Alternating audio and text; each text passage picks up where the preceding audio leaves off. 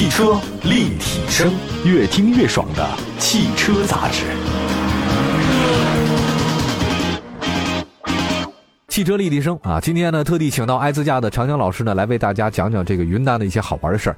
别人讲云南那就是怎么开车怎么走，咱们讲云南讲文化。嗯，曾经咱们讲过那个温泉，今天讲云南的民族大团结啊。好，呃，云南少数民族非常多吧？你你周边很多同学应该都是吧？举个例子吧，我上中学的时候，嗯嗯，每年不是要考试啊、报名啊，要统计那民族成分，老师说。那个少数民族的请举手啊！基本上哗一片，一大半吧，三分之二，真的，真的，真的，因为你平时看不出来，有一些是他现在还住在山区啊、农村呐。它还保留着原来的一些服饰啊、语言啊，但是有更多的，实际上它是有早就已经到城市了，到城市了，已经繁衍了好多代了。啊。彼此之间，就是我的同学朋友之间，我们已经看不出他是少数民族，从语言、从习惯都一一样了。但是只要一说到民族啊，我家是彝族的，我家是哈尼族的，哦，还是能，就是他自己还是带着这个民族，那必须的呀。这你咱们先从哈尼族开始说起。你刚才说到哈尼族。我看到是哈尼族跟彝族、拉祜族同属于古代羌族，来自于古老的这个青藏高原。公元前三百多年，秦朝扩张，他们才到云南去这定居生活的，是这样的吗？是，云南呢有好多少数民族呢，实际上它是北方的少数民族哦，它就是在那个公元前，因为战乱的各种各样的因素吧，然后不断的南迁，不断的南迁，然后到了云南这一块儿。中原王朝那些战争啊，那些干嘛也影响不到他们了，大家也打不到这一块儿。对，哎，这儿山清水秀，天高皇帝远嘛。对，就在这儿定居了啊。这样的，再跟当地的原生的一些少数民族再融合，它就这样慢慢的形成现在的一些少数民族。刚才你提到的哈尼，还有拉祜，拉祜啊，这些都是原来的北方民族。哦，哈尼梯田很有名啊，我们能看到这个吧？现在哈尼梯田这个时间去，一直到春节前后是最好的时间哦，就这个时候去最好，是最好的。因为哈尼梯田它有一年四季有不同的那个景观嘛，你比如说它要插秧的时候，对吧？那会儿有点绿苗，嗯，比如说它长出来的时候一片绿，嗯，比如说收割的时候，但是冬天啊，它收割完了。收割完了之后呢，那个哈尼梯田它不是还有一些水在上面吗？嗯，对。然后天上那个天空特别晴朗，太阳一照下来，加上旁边的树啊、云彩映上去，嗯，特别是到了傍晚，嗯，还有清晨，太阳升起来或者太阳落山的时候，是非常美的，五颜六色的。所以说要拍片的，基本上都是冬天去哈尼。对，冬天去哈尼。哈尼梯田最壮观的照片，最有名的都是这个季节拍出来的。我听说当地还一年四季当中最美的就是我看那个波光潋滟啊，就是水在上面一层一层一层这种的。我能问一个细节问题，就是它这水怎么上去的吗？怎么流下去的吗？还是说自己扛着水往上浇的这个梯田那水呢？我不太了解。它的这个水应该是有泉水。哦，他有权，山上有是吧？对对对，嗯，哦，不是说自己扛上去那种的。哦，那太太累死了。因为我看到过一个片子，好像讲哈尼梯田他们那个分水的那个东西，嗯，比如说从上面分水哈，一个小阀儿，对，分两家，就来小槽子。再到底下呢，再拿一个木头的一个板栓，就一栓子嘛，一个小就开关一样，木板一样，啪一截，你这个地方的水就少了一点，然后啪就流到那边去了，在那边一截就流到那边去了。它是一个特别伟大的一个水利工程，我觉得对对，这个水利工程是很独特的，就是它能够。给你分水系统，所以我们在看到说上面的水和底下的水是平等的，它不会淹了。嗯，它底下的水呢也不会过多，上面的水也不会过少，反而的话呢每家都很平均，留一点留一点，哎留一点留一点，就显示了这个咱们的农业社会的这种智慧啊。所以它是世界遗产，世界遗产，这是。还有一个墨江县有个哈尼族的这个自治县啊，这个县呢是双胞胎节。很多听说这个想生双胞胎的人都去这个墨江县，为了喝当地的一个水，然后住两天，你要回去生双胞胎，有这事儿吧？有，但是这是传说啊，不知道有没有用。咱墨江呢，它是属于普洱普洱市了，嗯，它梯刚才说的梯田，它属于红河州，就是我老家哦啊。墨江呢，就是红河州一出来，快进普洱的时候，先到墨江，然后它是一个。好像是应该是全国唯一的一个哈尼族自治县。哦，唯一的一个，其他可能有哈尼族什么自治县的有很多个民族，比如说哈尼族、彝族什么。你像红河州就是哈尼族彝族自治州，嗯，你像墨江它是唯一的一个哈尼族自治县，嗯，他们那儿人呢，就是你刚才说的是一个双胞胎节，嗯，跟双胞胎节一起的有一个叫太阳节吧，太阳节你知道吗？摸你黑。哦，摸这我知道，到好像是每年的五月五号，每到那时候就有那个黑色的染料是黑泥啊，就往身上抹，大家涂的，哎呀，就跟那泼水节一样，差不多。你被涂的越多，就说明你越受尊重，很幸运，一种祝福吧。对对对，祝福嘛。执勤的警察都被抹的全身。他们那儿啊，吃的好多的东西都跟紫米有关系，紫米的饭，紫米做的菜，喝的小米酒是紫米酿的酒。哎呦呵。就是紫米，就是他们生活中就跟糯米在傣族人生活中那个地位是一样的。哈尼族是紫米，哈尼族紫哦，你到那儿能吃到各种紫米做的点心菜肴，特产了，这个是吧？特产对，这个是哈尼族。哈尼族有补充的吗？你认识的哈尼族有没有特殊的习俗？有你认识的？哈尼的，我觉得现在从景观上最有名的是哈尼梯田了，哈尼梯田是吧？然后你像墨江的那个，它有个双胞胎节，有个摸你黑，嗯，因为那个县城它是在北回归线上，刚好北回归线从它的县城一穿而过，我觉得大家可以去看看，它那儿有个北回归线公园哦，那儿立了一个塔，就是北回归线的一个纪念塔。开车也是从昆明从昆明过去对吧？对对对，从那个八五幺幺高速那条高速就是著名的。昆曼高速嘛，哦，昆明到曼谷的，对对对，昆曼高速一路一路过来就从他那儿过，好，可以开着车以后去曼谷，的多快！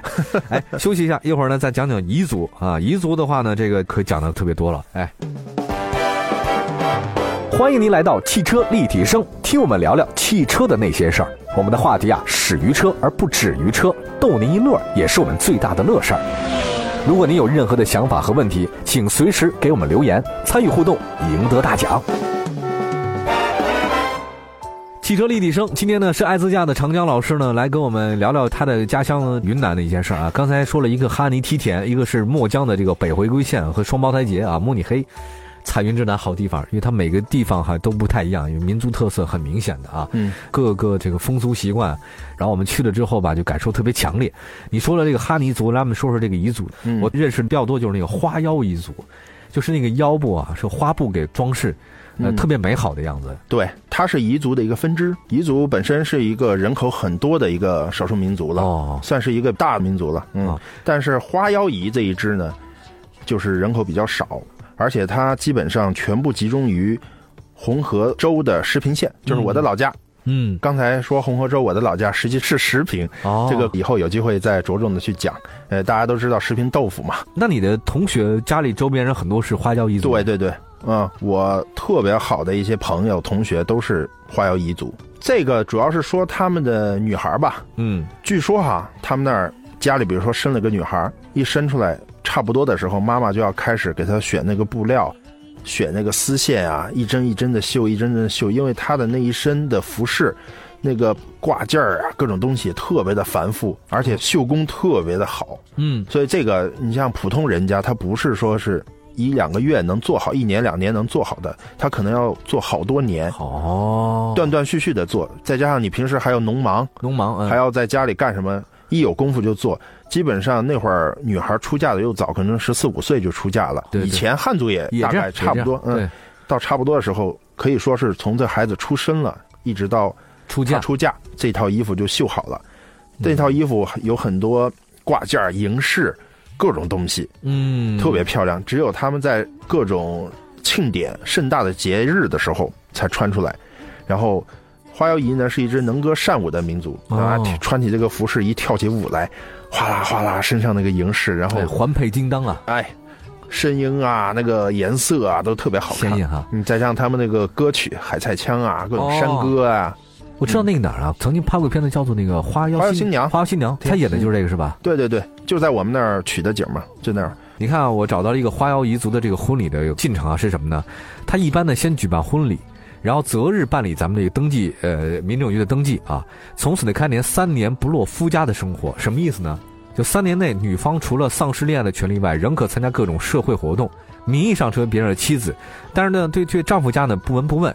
三年后的话呢，正式去你们家，就是订婚了以后，是这意思吧？他这个习俗呢，还不能叫订婚，他是正式的结婚了。结婚了也不能去老公家待着。对你花花新娘嘛，你要看过那片的时候，他就讲的这个嘛，不去三年内还是在自个儿家，要等三年后才能正式的去接回。这个是坚守一夫一妻制的，他就是甭管是以前的土司啊，还是特有钱的财主啊，他他有特有钱的那些，都是一夫一妻。哦，而且他这个一夫一妻呢，就是同一个村寨的、同一个姓的，绝对不通婚，不能通婚是吧？不像咱们汉族说啊，都姓董是吧？但是你是北京的姓董的，他是那边云南的姓董的啊，这这这隔了也无所谓，但是他那边绝对不行啊，同一个地方的也不行。这个严格保证这个近亲不能够结婚，这个是从他们有记载以来就是这样，口口相传，一直这个习俗。上千年了，延续。哎呦，这个很厉害。他们当时用什么就知道了这个，我要维系我的民族的一个活力，活力。对对对。然后我就不能这样近亲。还有一个，你要说到了当地的，还有一个叫做海带香啊，什么烟盒舞是什么意思？烟盒就是你去云南旅游过的，知道云南人喜爱抽那水烟筒吗？啊，知道大的那种的。对对对，那水烟筒呢，以前有一种烟盒，是用竹子做的。一个圆形的圆柱体的小盒子啊，哎，这样一一盖起来，里边是装烟丝的。对，后来呢，在生活劳动当中呢，就把这个东西作为一个工具，作为一个音乐的工具。他是一只手拿一个，把烟盒不是打开嘛？打开之后就分成两两个了，一只手拿一个，用中指吧在里边弹。哦，边弹边跳，一弹起来就踏踏踏踏，特别有节奏，哦所以叫烟盒舞。哦，用那个海菜枪呢是。石屏那边它有一个美丽的湖泊啊，现在也是国家湿地公园，叫翼龙湖。翼龙湖啊，其实最早的彝族人啊是围绕着这个湖边在生活的哦。后来慢慢慢慢融合，变得更多一些，那就是变成一个县城了啊。他们呢有一个海菜枪，因为要捕鱼嘛，嗯嗯，你在湖上这边跟那边的人要唱歌对歌，嗯，所以那个声音啊音调要特别高，它传得远嘛啊，唱起来就是。穿透力特别强，而且啊，那个声音延续的特别特别长。你看着，你感觉怎么那么长时间？三十秒都是一个音调。它要传的更远一点嘛，对吧？这个海塞枪曾经得过咱们国家的青歌赛的金奖。这肺活量得大呀。对，你想长期的唱嘛，长期唱山歌，还想讲一讲什么普洱的？这普洱那就是多了。拉祜讲讲拉祜族，好吧？这个拉祜族呢，刚才提到啊，他也是北方的民族过来的。哦。啊，他号称是猎虎的民族，当地人说我们以前是只打猎，只打猎啊，是这么一个很勇武的民族。啊。普洱呢，他在红河州，大家自驾旅游的话，从红河州一下去就到这个地方了。有一个地方我去过啊，叫老达堡，老它是一个老达堡一个村组，特别小的一个村子，全是拉祜族。那个村子的拉祜族，当地人从三岁的小孩到七十岁的老头都能弹吉他。弹吉